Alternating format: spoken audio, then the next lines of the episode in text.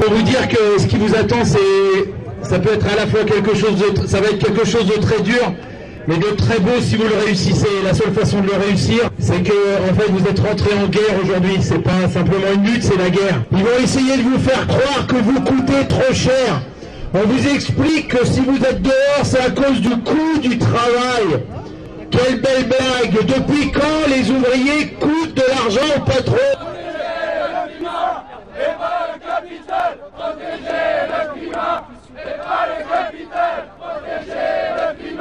et pas le capital, protéger le climat et pas le capital.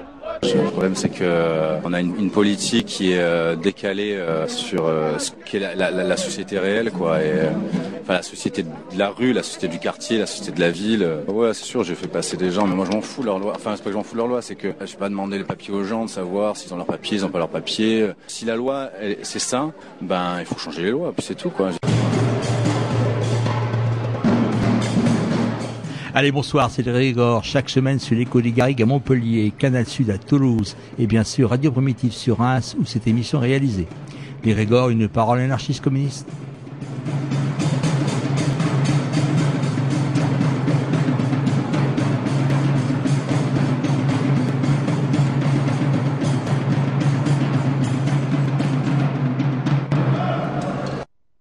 Bonsoir, je crois qu'on vous l'avait annoncé, on allait, on va faire, on allait faire une émission sur la SNCF, et bien voilà, vous allez la voir.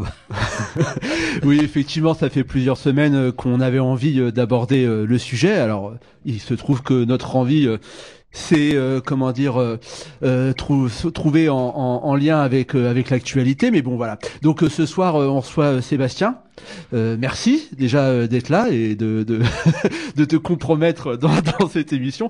Sébastien tu es secrétaire général du de, de, de la CGT cheminot à Reims et avec toi on va essayer de, de comprendre bah, d'une part ce qui se passe en ce moment là à la SNCF évidemment de, de poser la question de l'apparition de, de ce rapport Spinetta et de la politique du gouvernement par rapport à certainement la grosse grosse contre-réforme qui risque, qui est en train de, bouillir avec la préparation des esprits et, et, et, un discours qui est en train de bien se structurer, de se mettre en place pour pouvoir justement préparer les esprits à, à ce, à ce, à ce recul. Et puis d'une manière générale aussi, on essaiera de, de voir un petit peu qu'est-ce que ça veut dire aujourd'hui travailler à la CNTF et puis d'aborder certainement les, conditions et, et, la mise en œuvre de tout ça à l'intérieur de, notre département et de notre région pour les gens qui prennent le train quotidiennement.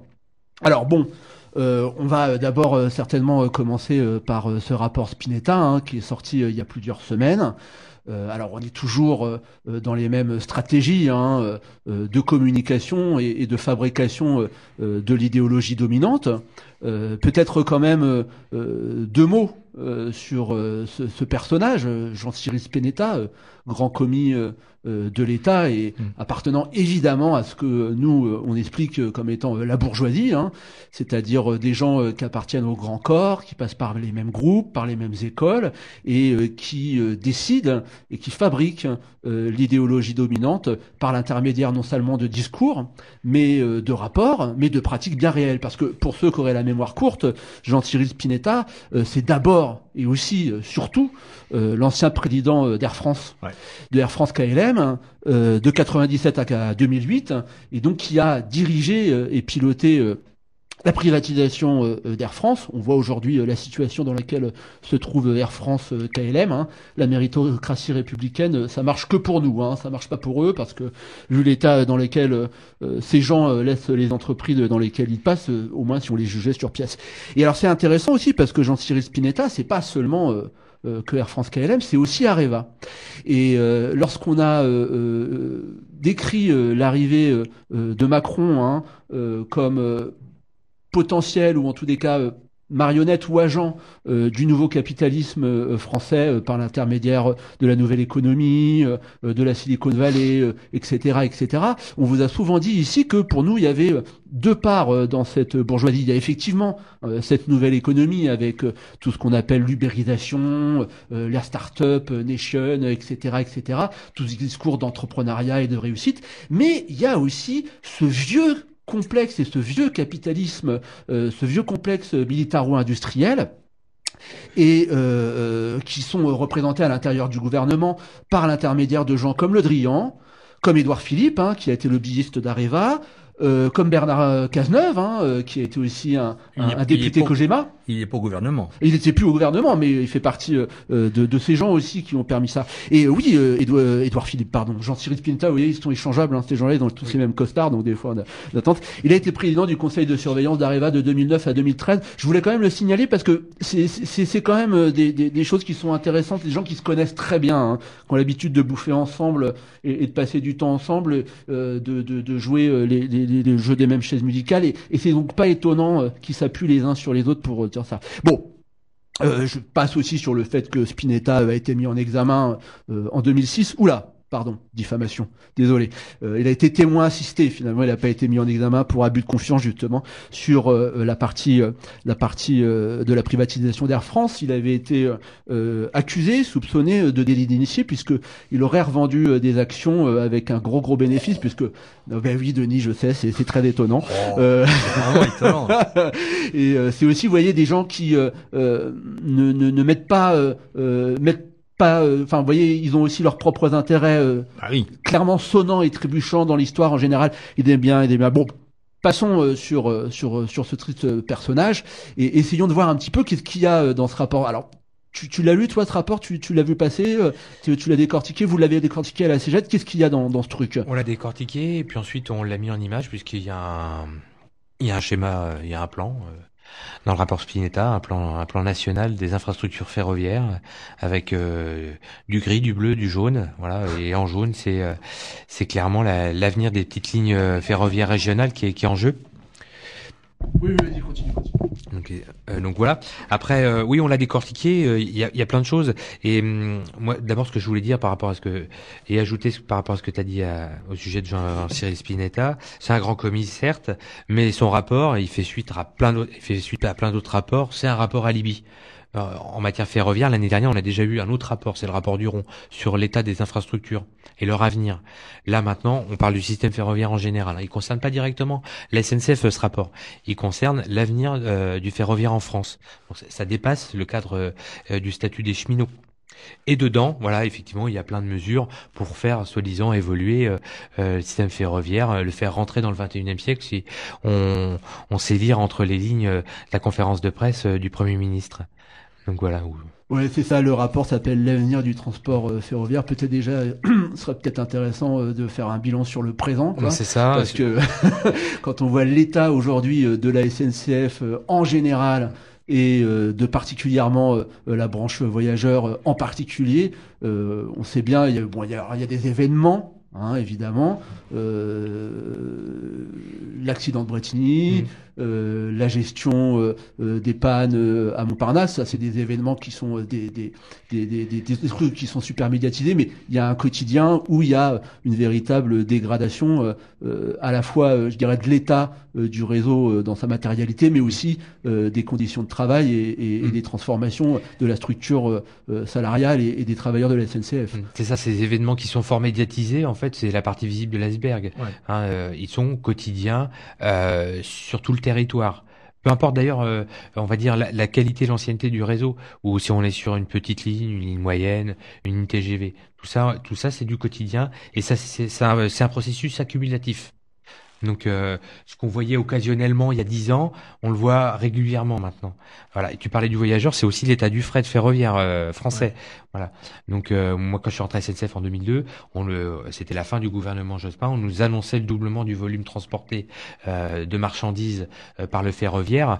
non seulement ça n'a pas doublé, mais ça a été divisé par deux. Voilà. Et même davantage. Donc voilà, c'est un effondrement euh, du, du, ferroviaire fret en France, avec euh, l'ouverture à la concurrence euh, depuis 2008. Et c'est dans ce cadre-là d'ailleurs. Et donc, donc voilà. après, la, la, conférence de presse qui, voilà, qui se, qui s'est appuyé sur ce rapport Spinetta qui n'est qu'un prétexte. Euh, voilà. moi, je, moi, en tant que secrétaire syndicat et pour mes collègues que je représente, voilà, j'étais venu ici dire euh, quelque chose. Quoi. Euh, D'abord, la première chose, c'est on a des hommes politiques qui nous dirigent. Tu l'as très bien expliqué. Ils se connaissent tous, peut-être, mais surtout, il y a une véritable méconnaissance du système ferroviaire, hein, euh, de la SNCF euh, de sa complexité, de ses évolutions euh, ces 40 dernières années. Quoi. Euh, voilà, il nous explique hein, que la nature de l'entreprise, c'est un établissement public, c'est vrai, hein, et que ça empêche toute adaptation, toute évolution. C'est vrai, c'est un établissement public depuis 1982, la SNCF. Avant, c'était une entreprise d'État. Euh, c'est un autre statut juridique, mais ça permet, ça empêche pas la SNCF d'être une multinationale et de faire un tiers de son chiffre d'affaires à l'étranger. Donc euh, ça, les gens ils le savent pas.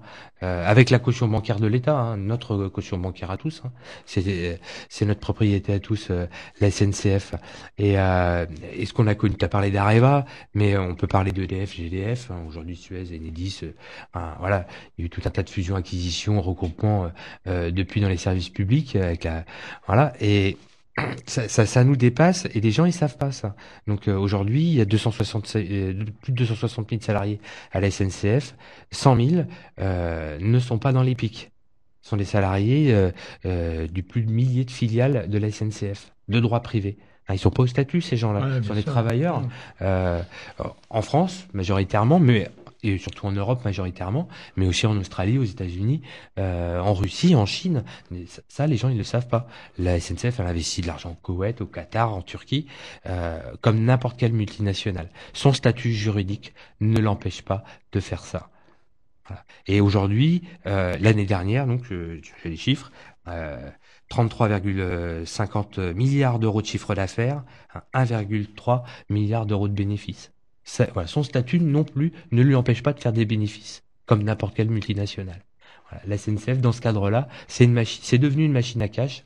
Voilà. Tu parlais de Spinetta, Guillaume Pépi, notre notre PDG, c'est un grand commis de l'État. Voilà, il, a réussi. Hein, franchement, faut lui tirer son chapeau de son point de vue euh, à, faire de la SNCF et de ses filiales une énorme machine à cash qui aujourd'hui attise les convoitises, quoi, clairement. Euh, l'évolution de notre statut. Voilà, c'est chiffon rouge pour euh, pour l'opinion publique. Voilà, euh, c'est des lentilles. ils ont ci, ils ont ça. Mais de toute façon, si on nous le retire, on le donnera pas aux autres. Hein, faut bien se le dire. Ça c'est. Si seulement ça pouvait servir à ça. Voilà, on a, on a vu le président à la foire de, la, de, de Paris, à la foire de l'agriculture, euh, s'en prendre un cheminot en disant mon grand-père était cheminot, euh, faut évoluer. Euh, voilà, et il y a des agriculteurs qui, qui gagnent 350 balles par mois, euh, faut pas vous plaindre. Bah, voilà, si on, en, si on leur donnera pas plus aux agriculteurs. Hein. Et à la fois pour les cheminots et les agriculteurs. Hein, si euh, les agriculteurs sont dans cette situation et si le système ferroviaire est dans cette situation, c'est à cause des politiques publiques qui sont menées dans notre pays depuis plus de 40 ans. Voilà, c'est vrai pour l'agriculture euh, avec la PAC, dans le cadre européen, mais c'est vrai aussi pour les services publics, puisque ce que nous euh, nous vivons à la SNCF et nous allons peut-être vivre, ça dépasse largement notre cadre. Hein, on l'a vu avec la Poste, mais bien avant avec les services bancaires. Hein, les privatisations des grandes banques euh, au milieu des années 80, puis euh, au début des années 90, des grandes chaînes publiques de télévision, des radios. Euh, tout ça, ça dépasse notre cadre. Oui, c'est ça. Donc, on, on, part de quoi? 150 000, 150 000 salariés, euh, travailleurs euh, sous statut cheminot, quoi. Non, non, même pas. Non, à, l'établissement public, on est officiellement, euh, si on prend euh, les chiffres, ça évolue tellement, on supprime tellement de postes à la SNCF que ça évolue tous les mois. Mais actuellement, on est, on est 160 000 cheminots au sein de l'EPIC, 260 000 dans le groupe, et pour ces 160 000 cheminots, oui, j'avais oublié de le préciser parce que ça fait une série de chiffres pour les auditeurs, mais euh, il y en a déjà 7% qui sont en droit privé. Ouais. Voilà. C'est-à-dire que le statut de la SNCF n'empêche pas la SNCF, comme la Poste, comme toutes les entreprises, d'employer ses salariés euh, euh, sous le droit privé. Voilà. Et ce qu'on ce qu'on évoque sous le nom de statut, ce n'est rien de moins qu'une convention collective. Si vous êtes embauché, que vous avez moins de 30 ans, vous êtes rattaché à la caisse de prévoyance SNCF. Voilà. Si vous avez plus, vous êtes rattaché au régime général. C'est la seule différence. Quand on parle de garantie euh, d'emploi à vie, ça n'existe pas à la SNCF. En 2016, il y a eu 1800 licenciements, ruptures conventionnelles et euh, départs volontaires au sein de l'EPIC. Voilà, ça non plus.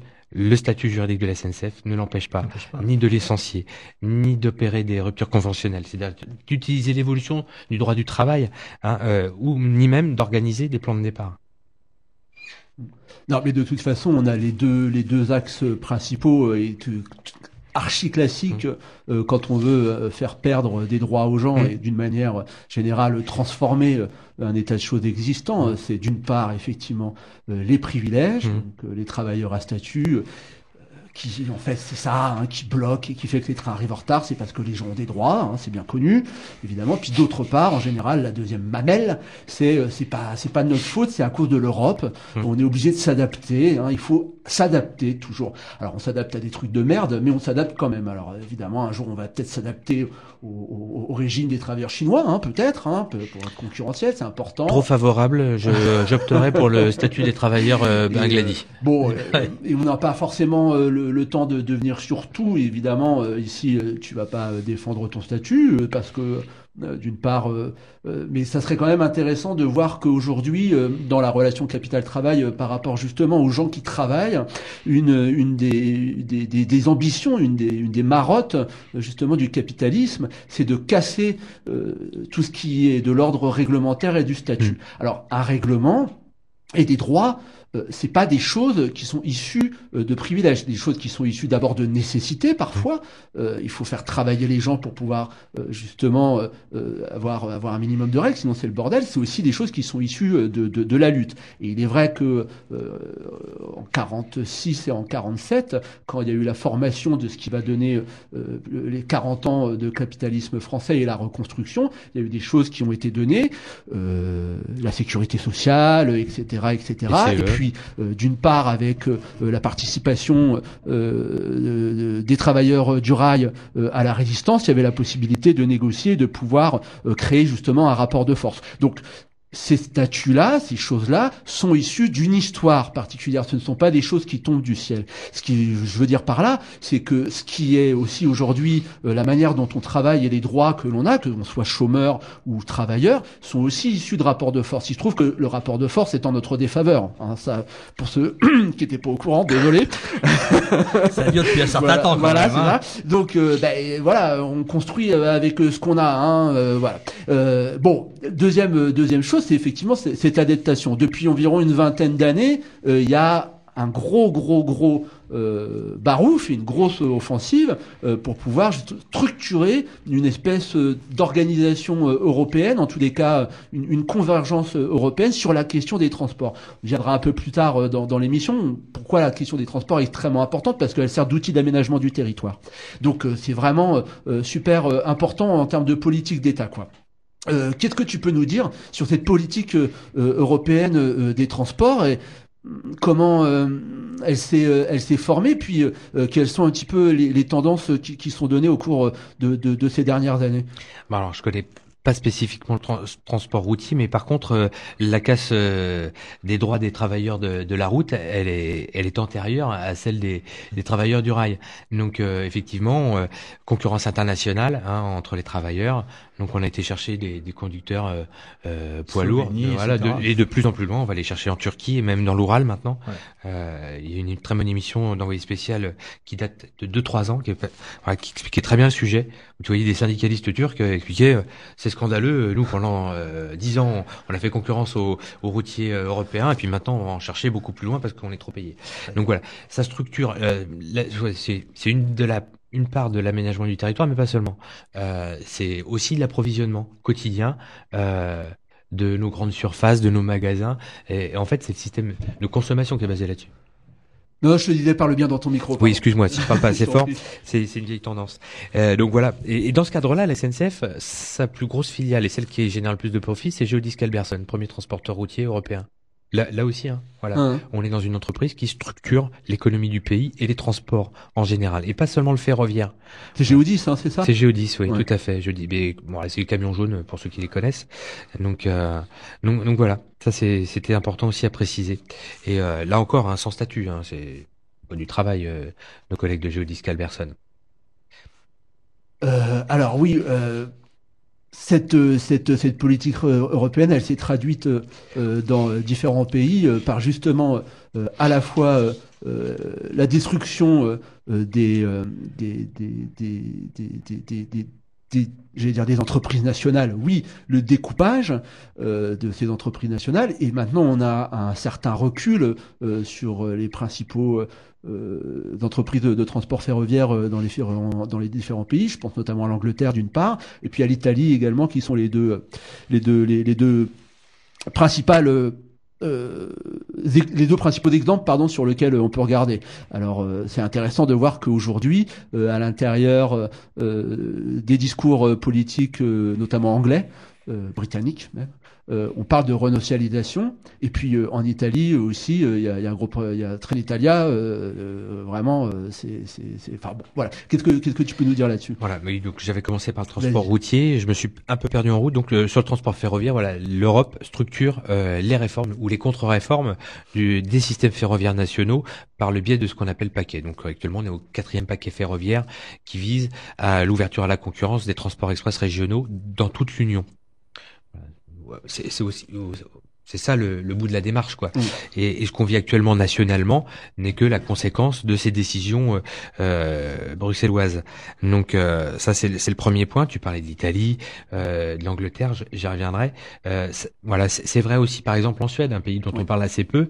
70% des Suédois, ils veulent qu'une chose, c'est la renationalisation de leur chemin de fer. Voilà, les prix ont explosé. Hein, il n'y a pas seulement la question de la sécurité, elle est primordiale. Hein. C'est vrai que risquer sa vie en prenant le train, c'est un peu, c'est un peu juste quand même. Mais euh, et, d'ailleurs, les Anglais nous sont repassés dessus hein, au niveau de la sécurité ferroviaire. Mm-hmm. Donc ça, on en parle aussi assez peu. Et aussi, voilà, on parle l'évolution du statut, de l'évolution euh, du cadre juridique de la SNCF, mais euh, la SNCF aujourd'hui, elle est gérée comme une entreprise privée. Voilà, j'ai expliqué euh, par le biais des contrats de travail, par le taux de profit, mais dans, dans, sa, dans le moindre euh, recoin de, de, de chaque gare de France et de Navarre. Voilà, la gestion capitalistique est à l'œuvre. Aujourd'hui, un automate hein, qui hier remplaçait un, vendeur, euh, s'il fait pas assez de ventes, on le supprime. Voilà, on le vire. Même s'il doit plus y avoir de vente dans la gare euh, de Tréfouiller-les-Oies au fin fond euh, de je ne sais quel département. Donc voilà un peu la logique. elle est totale, c'est une guerre totale contre euh, chaque morceau de l'organisation du travail qui rapporte pas assez. C'est pas qui rapporte, c'est qui rapporte pas assez. Donc, euh, donc voilà où, nous on en est quoi.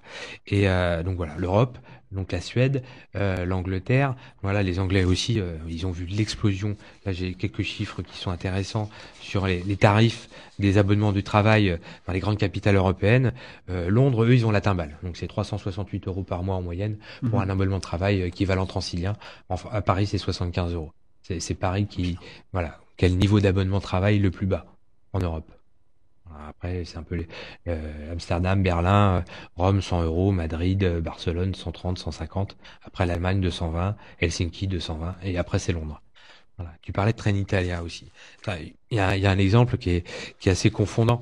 donc la SNCF, le groupe SNCF gagne le TGV euh, euh, italien, donc c'est euh, Rome, Rome Turin. Mmh, c'est ça. Et merci, heureusement que tu es là. Et et, et c'était pas prévu au niveau international. Il y avait, un, on va dire, des accords de non-agression entre les, les, les grands groupes nationaux et voilà, pour se venger, Trenitalia s'allie avec Veolia et, et monte le train Tello donc c'est le Paris 20 000. Et, euh, et donc voilà. Et il vient faire concurrence sur son sol à la SNCF, sur les trains internationaux. Voilà. Sans gagner d'argent. Ouais. Voilà. Quitte à en perdre beaucoup. Et c'est pareil dans le cas de l'organisation de la concurrence. C'est de la concurrence en carton quand euh, euh, le train Tello, ils ont plus de rames voyageurs, ils ont plus de locomotives, ils ont plus de conducteurs. Eh ben, à qui euh, ils viennent en louer? À la SNCF. Ouais. Voilà. Ça, c'est de la concurrence entre amis. Euh, ça, ça fait pas baisser le tarif et euh, ça ne nuit qu'aux droits des travailleurs et aux droits des usagers. Voilà, qui sont là quasiment, là aussi, ils sont pris en otage, hein, les, usagers. Et mais ils le savent pas. Voilà, personne n'en parle euh, dans les médias et, ça, c'est aussi important de le rappeler. Alors, ouais, ce qu'il faut aussi souligner pour euh, les, auditeurs, euh, outre le fait que à l'intérieur de cet espace européen euh, et justement de l'European Roundtable, qui est la grosse boutique où le patronat et les commissaires européens se rencontrent régulièrement pour décider à quelle sauce ils vont nous manger. Tiens à noter que par exemple ces dernières années, l'organisation européenne des patrons UNIS euh, était euh, dirigé par euh, Ernest Antoine Seyer, hein, pour ceux qui l'auraient oublié. Hein, hein. bon, enfin voilà, c'est quand même des choses qui sont intéressantes quand on voit les capitales. C'est aussi que le train, le transport, alors la route, évidemment, vous le voyez très bien par rapport aux autoroutes et tout ça, on le voit concrètement dans nos villes, mais le train est un moyen d'aménagement du territoire euh, et de décider euh, un peu euh, quelles sont les tendances qui vont être données. C'est-à-dire qu'aujourd'hui, dans le capitalisme, pour les travailleurs, il faut se déplacer, il faut être mobile. La mobilité est, un, un, un, argument extrêmement important. Et les gares, les trains, euh, créent des espaces, j'allais dire, comme des, comme des appels, comme des zones de concentration, et que dans le phénomène qu'on voit à l'intérieur des villes de métropolisation, c'est-à-dire euh, de, de, de, de, regroupement euh, des services hein, et des secteurs d'activité euh, dans des centres urbains, eh ben, le périurbain, la France périphérique, est délaissé et mis de côté. pourquoi? Parce que les villes deviennent donc des métropoles, des deviennent des marques hein, et sont obligées de créer des valeurs ajoutées, de la valeur ajoutée. Elle devient elle-même production de quelque chose à la fois de valeur mais aussi euh, d'image, euh, de réputation, etc. Et donc c'est la guerre quoi entre les villes quoi et entre ces métropoles, euh, il faut il faut le voir. Et pour les auditeurs et moi, pardon pour les Toulousains et, et, pour les Montpelliérains, mais bon, très bien, pour les auditeurs et moi, on peut très bien mesurer euh, ce que l'arrivée du TGV, par exemple, a pu provoquer dans notre ville euh, au cours de ces 10 à 12 dernières années, quoi. Ne serait-ce qu'en termes de modification euh, de la population et de la sociologie de la population, mais aussi de ce que ça a impacté, ou ce que ça a transformé, j'avais dit que je dirais pas impacté, mais bon, je l'ai dit quand même perdu, sur les loyers, la topographie, euh, la fac, euh, le bâti, etc., euh, etc. Donc, vous voyez comment l'arrivée d'un outil qui pourrait apparaître neutre,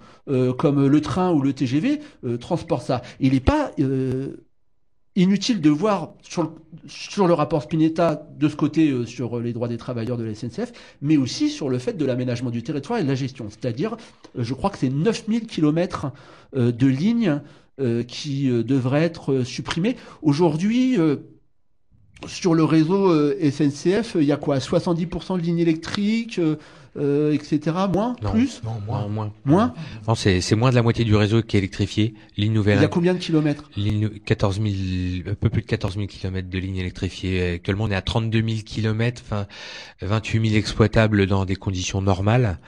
Euh, et donc la moitié du réseau est, seulement est électrifié. Ligne nouvelle incluse. Et donc 9000, c'est énorme. Oui, c'est énorme, oui. oui, C'est quasiment un, euh, un, quart. Oui. Oui, Jean-Michel, je suis désolé de te, te l'apprendre. euh, J'ai pas fait maths. Mais, euh, mais euh, comment t'expliques ça? C'est totalement affolant, quoi. Mais l'objet dans le cadre, tu vois, le, le, rapport Spinetta, il, il, il, préconise de transformer les trois épiques parce que aujourd'hui il n'y a plus une seule SNCF unifiée, il y en a trois. Euh, donc pour euh, moi j'ai plein de collègues, voilà, on, on se tu, tu, tu, définis c'est quoi un EPIC établissement public d'intérêt commercial? Voilà c'est ça, industriel et commercial.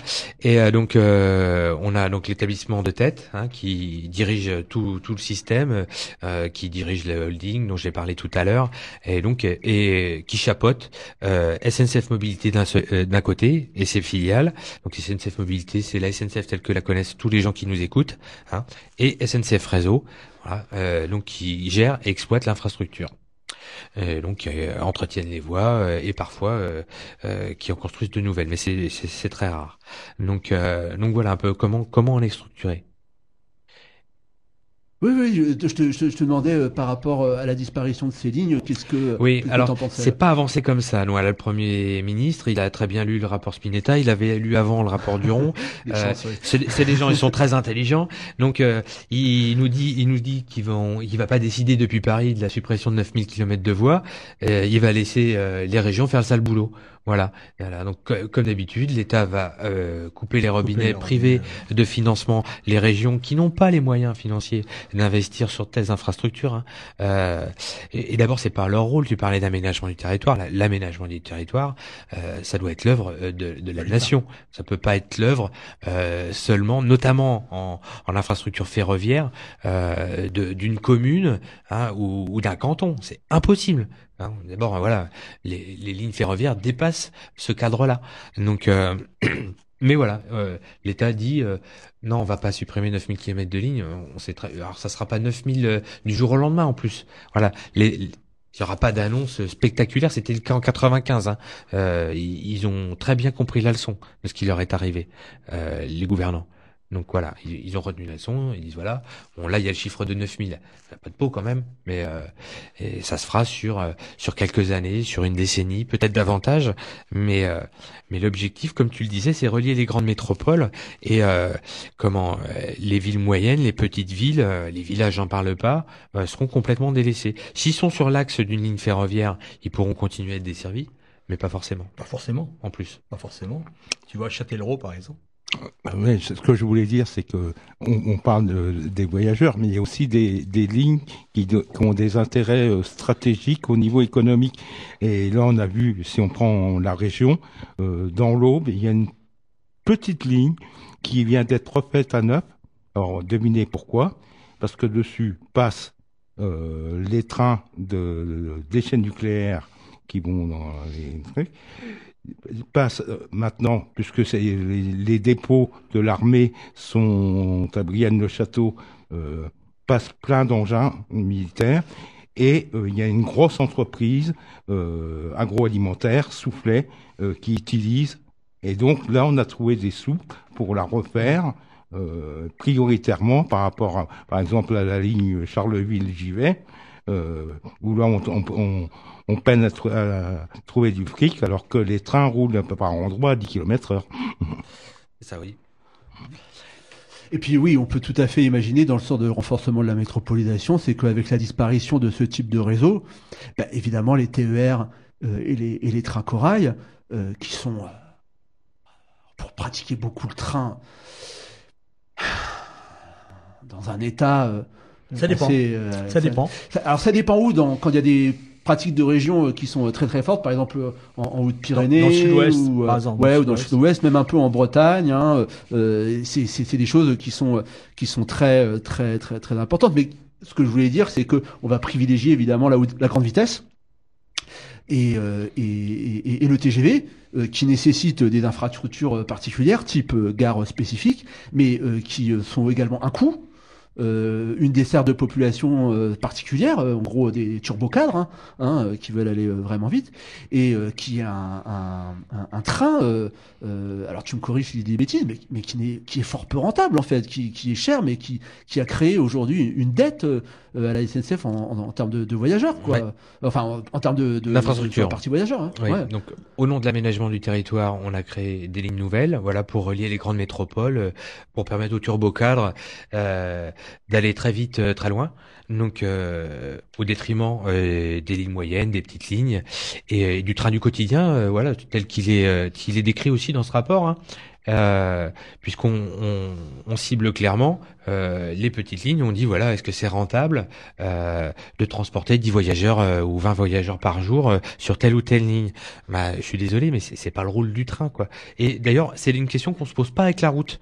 je parlais de 32 000 kilomètres de lignes ferroviaires en France, tout confondu. Euh, il y a un million de kilomètres de routes et d'autoroutes dans notre pays quand même.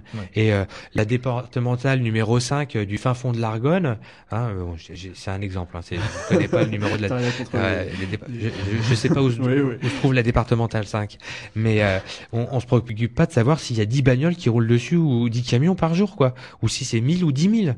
Voilà, on, les départements, euh, les régions, l'État, ils investissent massivement pour la route.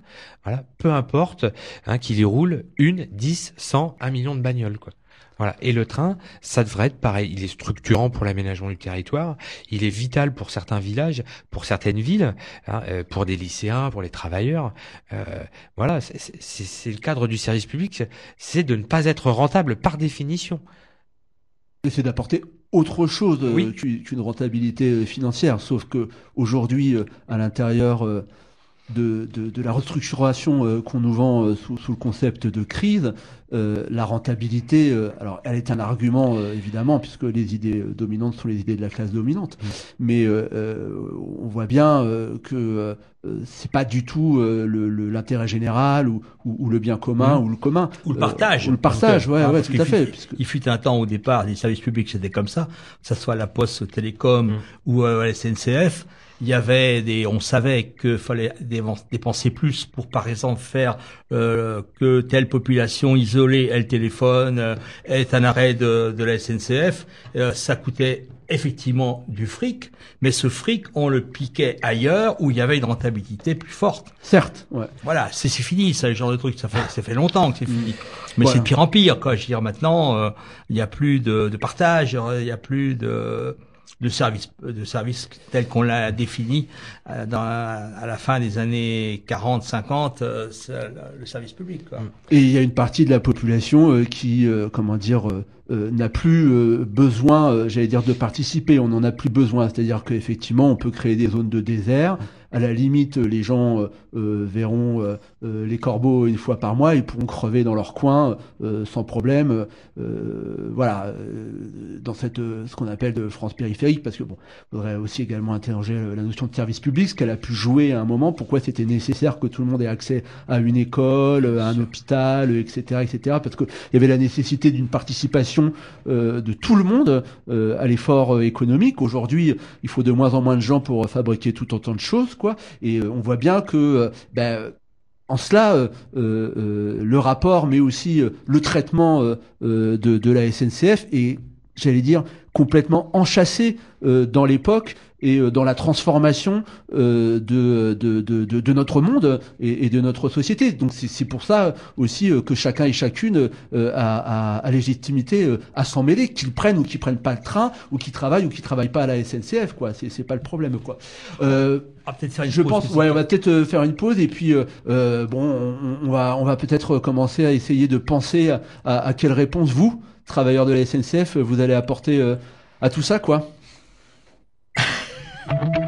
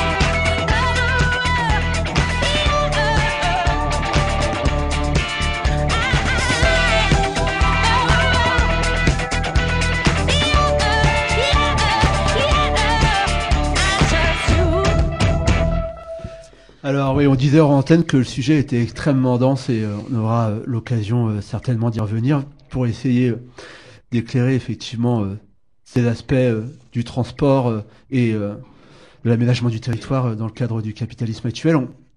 On, va redescendre d'un cran peut-être en, en- parlant aussi de ce qui nous intéresse nous, c'est-à-dire la lutte des classes et de voir euh, ben, quel, est, l'état d'esprit aujourd'hui des travailleurs de la SNCF et, et quelle, euh, réponse euh, ils vont pouvoir apporter à cette attaque, quoi, à cette agression. Pourquoi on, en parle Non seulement parce que, bon, évidemment, il est très stéréotypé de, voir les cheminots comme étant un- une partie des travailleurs en pointe sur la défense et, et sur la lutte, mais ici, on n'est pas cheminots. euh, mais pour nous, euh, c'est important parce que quand on parlait euh, au début d'émission du statut et de cette réglementation, aujourd'hui, et on l'a vu dans l'histoire euh, euh, de la lutte des classes au cours de ces 20 dernières années, les travailleurs euh, qui euh, ont encore euh, du statut sont vraiment, on va dire, euh, euh, des, des, des, aliens et, des gens à éliminer en tous les cas, à détruire. Et une simple comparaison hein, euh, pour voir pourquoi l'enjeu est évidemment important, avant de te donner la parole, quand on regarde euh, dans la révolution, euh, euh, la contre-révolution libérale euh, euh, en Angleterre, euh, dont euh, certains estiment que euh, la France euh, s'en inspire, un des moments clés et cruciaux euh, dans la défaite euh, de- de- des travailleurs dans leur combat, c'est la grève des mineurs de 84 et la destruction euh, de cette partie en pointe euh, de, de la lutte des classes. Et il est évident que dans euh, euh, la relation euh, capital-travail aujourd'hui, euh, le statut des cheminots et les cheminots doivent servir d'exemple et doivent servir de digue euh, à faire céder pour pouvoir euh, justement euh, faire passer le flot euh, de, la contre-révolution. quoi. Bon, pardon pour la digression. Aujourd'hui, c'est quoi l'état d'esprit euh, des travailleurs de la SNCF et potentiellement, est-ce qu'il y a déjà un calendrier euh, euh, de, de, réponse et, de mobilisation hein? Alors je, vais partir déjà, on en a parlé tout à l'heure, de, de ce qui se passe, de ce qui s'est passé sur la région depuis depuis plusieurs mois. L'esprit, il est il est relativement combatif et par rapport au, au il y a énormément de réactions à la conférence de presse du Premier ministre au rapport Spinetta au sein de l'entreprise. Beaucoup de gens qui sont choqués. Alors déjà du SNCF bashing, hein, du cheminot bashing euh, qu'on voit en permanence euh, sur sur les médias mainstream. Donc euh, et ça ça choque beaucoup de mes collègues, même ceux qui s'investissent peu euh, ou pas du tout d'ailleurs. Dire voilà, ça commence à bien faire quoi. Et, et le et le statut tel qu'il est présenté, euh, il il est pas vécu non plus euh, comme quelque chose d'exceptionnel par mes collègues et par moi-même d'ailleurs. Le statut, faut le rappeler, c'est juste une con- euh, un agrégat de règlements qui constitue, euh, on va dire, une convention collective, ça. une convention d'entreprise. Voilà, historiquement d'abord con- convention collective, aujourd'hui euh, des accords d'entreprise. Voilà, comme il en existe dans toutes les entreprises. Alors, même celles où ça se passe très mal, euh, ils sont toujours sur un champ professionnel, euh, voilà, euh, et ils dépendent du- d'une convention de branche. Ben, c'est notre cas, voilà, c'est tout. Dans, dans ce fameux statut, voilà, qui est un règlement qui, qui porte ce nom-là, on trouve euh, euh, les points d'indice. euh, voilà, euh, on n'a pas eu d'augmentation depuis trois ans, donc les points d'indice, euh, ils évoluent pas depuis trois ans dans ce tableau. Voilà, les garanties disciplinaires, je l'ai expliqué tout à l'heure, euh, on n'a pas l'emploi à vie. on nous explique comment nous peut nous licencier. Voilà, c'est très clair. On peut nous sanctionner, on peut aussi nous licencier. Et, et, donc voilà, ça c'est important. Voilà l'état d'esprit un peu des, des collègues et vraiment voilà fort sentiment de réaction à, à- à cette agression vra- vraiment subie. Voilà. Nous, on a, on a déjà euh, eu des, des réformes, euh, des contre-réformes. Voilà. On est tellement habitué à utiliser ce mot-là, dévoyé, que des fois, on, on en oublie son sens. Mais euh, voilà, 2007, on nous avait promis euh, la réforme de notre caisse de prévoyance en 15 jours. Voilà, euh, on a toujours notre régime spécial de retraite. Voilà, il a été dévoyé. Il est plus qu'il était, mais il existe toujours. Donc euh, en 2010 c'est pareil, on a lutté avec tous les travailleurs et ça on continuera, on continuera à le faire parce qu'on était tous concernés sur la, réforme des retraites, la contre-réforme des retraites décidément. Euh, et en 2014, en 2016 et, et cette année, euh, on, va continuer à se battre. Euh, D'abord d'un point de vue syndical, on va appeler nos collègues à se mobiliser, mais euh, mais voilà franchement je sens un fort sentiment de, réaction et euh, ça c'est local et régionalement on a un, un bel exemple de lutte ces, ces derniers mois, c'est celui contre la suppression systématique, la présence systématique des contrôleurs dans les trains, dans les TER. Euh, donc euh, on a euh, eu plus de 40 jours de grève. Euh, au final, on obtient quatre embauches. Euh, ce que ce que voulait pas l'entreprise, hein, comme dans toutes les entreprises, on lui dit c'est pas possible d'embaucher, ça coûte cher. Enfin bref, c'est compliqué. Euh, S'ils ont moins de 30 ans, euh, parce qu'ils vont choisir dans le visier de CDD, ils seront embauchés au statut. Hein, c'est jeune, donc je, je suis content pour eux. Ça c'est grâce à mes collègues qui sont mobilisés. Et et ensuite, euh, donc euh, ce cadre-là, les quatre embauches, 40 jours de grève, c'est une lutte gagnante. On a encadré, aussi la, la présence euh, des contrôleurs euh, sur les, les premiers trains du matin, les trains du soir, pour pas laisser euh, les conducteurs tout le temps tout seuls. Et ça, l'entreprise n'en voulait pas. Elle voulait pas de ce cadre-là. Elle voulait son projet, rien que son projet, hein, qu'elle appelait dans la nouvelle langue projet de service à bord. Projet de non-service à bord. hein. Euh, C'était la disparition d'une partie du personnel. Donc voilà. Euh, donc ça, c'est important parce qu'on parle pas assez de lutte gagnante. Voilà. Hum, ça c'est clair. Et nous, dès le début, euh, CGT, dans le cadre, euh, on va dire, d'une- d'unité syndicale, on avait dit, on part pas pour perdre, hein, on part pas en réaction, on part pour gagner quelque chose. Et ben là, on a gagné. C'est ce qu'il faut rappeler aux gens qui nous écoutent, qu'ils soient cheminots ou pas. Hein, euh, voilà. La, la seule lutte que tu es sûr de perdre, c'est celle que tu vas pas mener. Oui, tout à fait. Ça, c'est ça qui est important, quoi.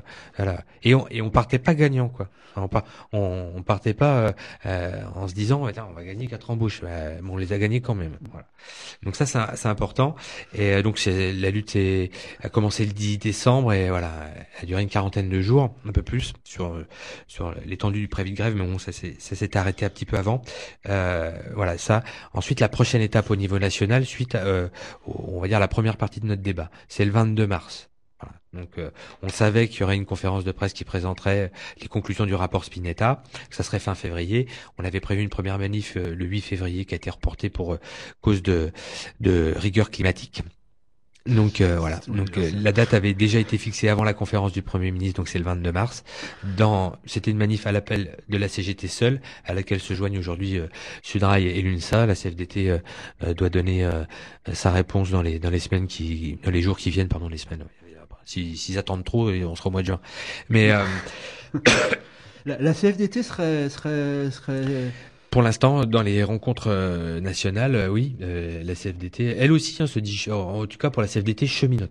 Hein, Hmm. Voilà, se dit choquée. Voilà, euh, eux aussi, ils sont bouleversés par la disparition du statut. euh. Puis c'est dire l'ampleur euh, de, de, de la, de, Ah, la réaction, parce oui, que si, euh, si, si la CFDT euh, dit qu'il est nécessaire d'aller euh, dans la rue, ces derniers temps, ils sortent que pour des enterrements, donc euh, euh, c'est, un peu- bon, peut-être qu'ils vont- faire ça avec un cercueil aussi, mais bon, c'est, pas grave, ça changera pas beaucoup. Mais euh, oui, non, mais il y a, y a pas de problème. Donc le 22 mars, ça serait, ça serait une manif euh, unitaire nationale pour essayer de À Paris. Ouais, déjà de, de se mobiliser, de se compter et, Oui. et, et j'allais dire de donner une espèce de colonne vertébrale quoi Oui. à quelque chose comme ça en intersyndical. Ouais. Ouais, c'est ça. Alors qu'au départ, on était juste sur un appel de la CGT, euh, donc le 8 février, donc à laquelle se joignent certaines organisations euh, cheminotes au niveau de l'Île-de-France, mais voilà, là c'est national et euh, intersyndical. Alors, mis la CFDT, qu'attend, qu'attend pour donner sa réponse. Bon, alors t'as très habilement euh, abordé la question des contrôleurs en fin d'émission, ce qui fait que je vais pas pouvoir y répondre dans le détail, bravo. Mais euh, euh, qu'est-ce qui va, euh, qu'est-ce, bah, une et dix minutes. Euh, qu'est-ce qui va, qu'est-ce qu'il va falloir pour essayer de gagner et gratter quelque chose à ton avis? Comment, comment vous allez faire pour euh, Qu'est-ce qu'il faudrait d'abord pour toi pour pouvoir apporter une réponse à l'ampleur, essayer de de, de, de, de, gratter, de, de, gagner tout ce qui peut être gagné, et, et, et comment comment y parvenir? Avant l'émission, on en parlait avec Denis. Hein, comme ça, ça permet aux auditeurs de se projeter un peu avant l'émission. Euh, c'est un voyage Oui, dans, il y a- il y a c'est un des- voyage- il y a c'est un des voyage- avant il y a des C'est un après voyage dans le temps. Voilà, on se connaît, on se parle avant. Voilà, on n'arrive pas, on s'assoit et, comme ça par par magie. Donc, euh, les- c'est aux cheminots de défendre l'attaque qui leur est portée. Déjà un, j'attends de mes collègues euh, qui se mobilisent euh, au niveau euh, de, de l'attaque qui nous est portée. Voilà, c'est à nous de nous défendre, c'est pas les autres qui vont nous défendre à notre place. Voilà. Alors, tu parlais euh, d'avant-garde dans certaines luttes euh, des mineurs ou des cheminots, euh, c'est c'est possible, mais euh, mais d'abord pour ce qui nous concerne directement, c'est à nous de nous défendre, de nous organiser Bien sûr. et voilà et, et de et par tous les moyens possibles. D'abord, ça commence par une manifestation nationale qui servira d'avertissement. Bon, derrière les annonces de du Conseil des ministres du 15 mars, puisqu'on est dans ce cadre-là, et euh, dans le cadre de l'alarme sociale euh, qui a déjà été déposée, euh, on est en capacité euh, de partir sur une mobilisation. Si on n'est pas écouté, parce qu'on rencontre le- les, les services euh, du ministère, la ministre des Transports, bon, même si je me fais pas beaucoup d'illusions, puisque les organisations syndicales cheminotes avaient été entendues par euh, Jean-Cyril Spinetta, donc euh, voilà, et voilà, il n'a écouté aucune organisation syndicale, même la CFDT, c'est dire. Voilà, donc euh, c'est voilà. Et alors, non seulement, comme tu dis, je, je- crois que au- au-delà de, de- du statut et, et du fait de bosser, puisque les conditions se sont dégradées, il y a des gens qui sont rentrés à la SNCF qui n'ont connu que cette dégradation. Mm. Donc, euh, il y a aussi le fait de, dire, ouais, de dire que euh, tu, tu bosses pas non plus euh, pour pour des queues de cerises, quoi, dans des conditions où tu fais pas les 3-8 euh, euh, pour pour pour galérer à la fin du mois. Peut-être que ce ressort là de de, de de, la dignité, de, dire euh, y en a marre de se faire cracher à la gueule euh, en permanence euh, en se faisant montrer du doigt, alors que quand même, je veux dire, en, termes d'abus euh, et, de prévarication dans, les hautes sphères de l'État et autre part, on, en a des, paquets quoi. Peut-être que ce ressort-là, il, il va venir. Mais alors concrètement, qu'est-ce qui va faire que ça pourrait pas être une grève nationale dit- de plus? Tu vois, ce que je veux dire, c'est tu parlais d'attaques qui étaient importantes. La réponse, il va falloir qu'elle soit à la hauteur, quoi.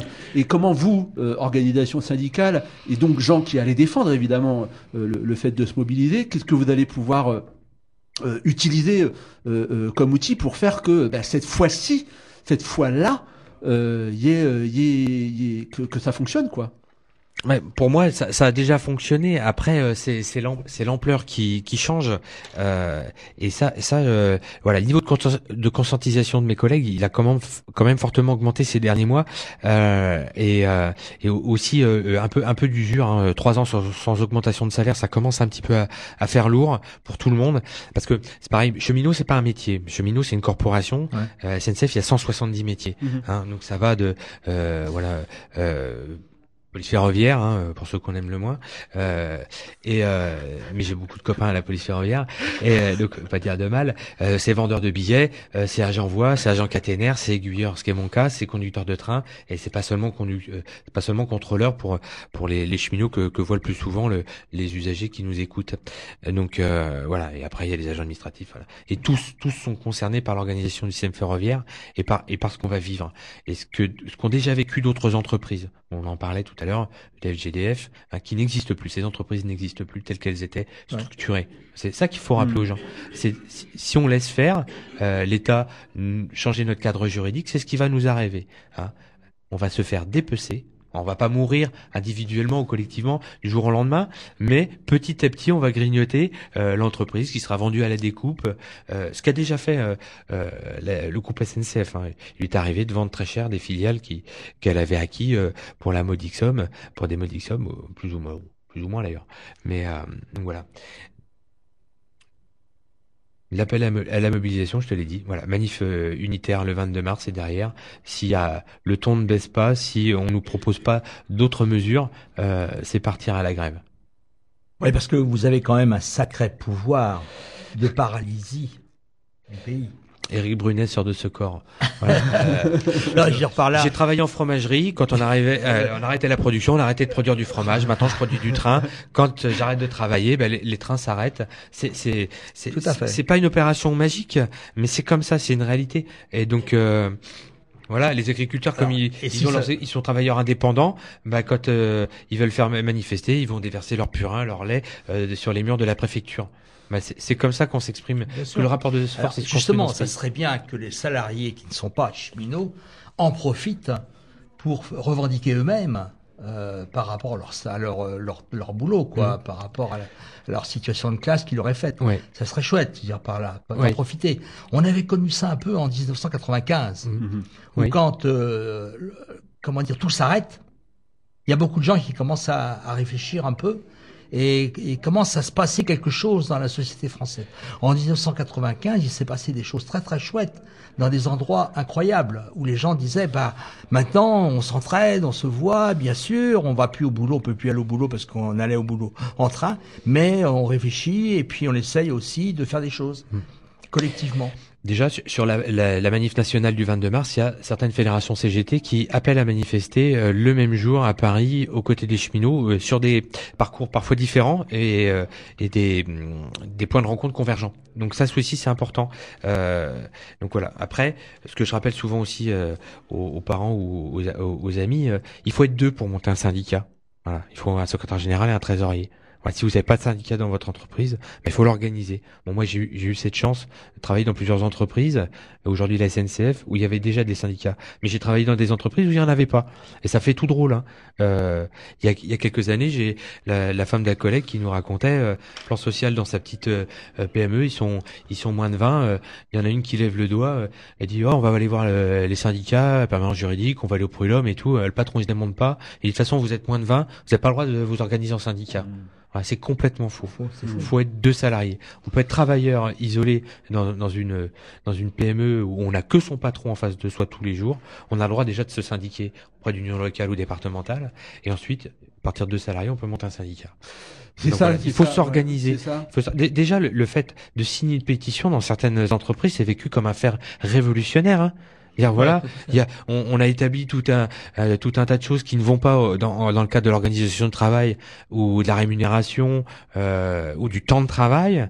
Euh, Il y en a, il y a des patrons, ils tombent sur leur, ils tombent de leur chaise quoi. Donc euh, c'est c'est un premier pas quoi. Manifester euh, ou, ou, ou faire, euh, on va dire, euh, déposer le sac euh, devant l'usine à la prise ou, devant l'atelier ou devant le magasin à l'heure où il ouvre ou à l'heure où tout le monde arrive au travail, c'est révolutionnaire. Donc, et des fois, ça arrive quand on ne s'y attend pas, Denis. Alors oui, tu entends le générique, on est Oui. obligé de se quitter. Qu'on est bavards tous les trois. J'espérais que le, le mouvement, justement, qu'il y ait un mouvement et que ça suspende un peu, qu'on arrête d'être esclave de l'ordinaire, esclave de, de, de, de, de subir tout le temps et que les gens en profitent pour se rencontrer. On- de toute façon, on aura l'occasion de, de se revoir euh, dans la rue et, et certainement dans les gares, puisque tu le sais bien, euh, cheminot en colère, fraudeur solidaire, je te l'ai déjà dit, mais euh, on aura l'occasion de, revenir, je m'en fous, genre. de, de revenir sur tout ça. Voilà, merci Sébastien. Merci, beaucoup. C'est que, en fait, vous êtes rentrés en guerre aujourd'hui. C'est pas simplement une lutte, c'est la guerre. Ils vont essayer de vous faire croire que vous coûtez trop cher. On vous explique que si vous êtes dehors, c'est à cause du coût du travail. Quelle belle blague Depuis quand les ouvriers coûtent de l'argent au patron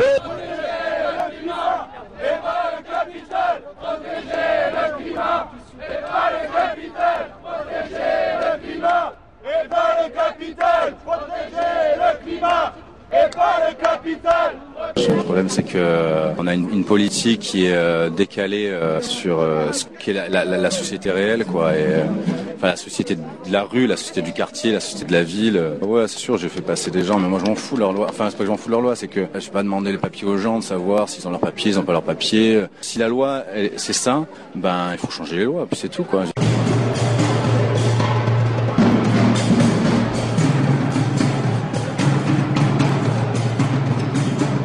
Allez, bonsoir, c'est Régor. On se retrouve la semaine prochaine. C'était donc euh, une émission qui vous pouvez retrouver sur le site aussilibertaire.l'autre.net ou sur le blog Le Chat Noir 51.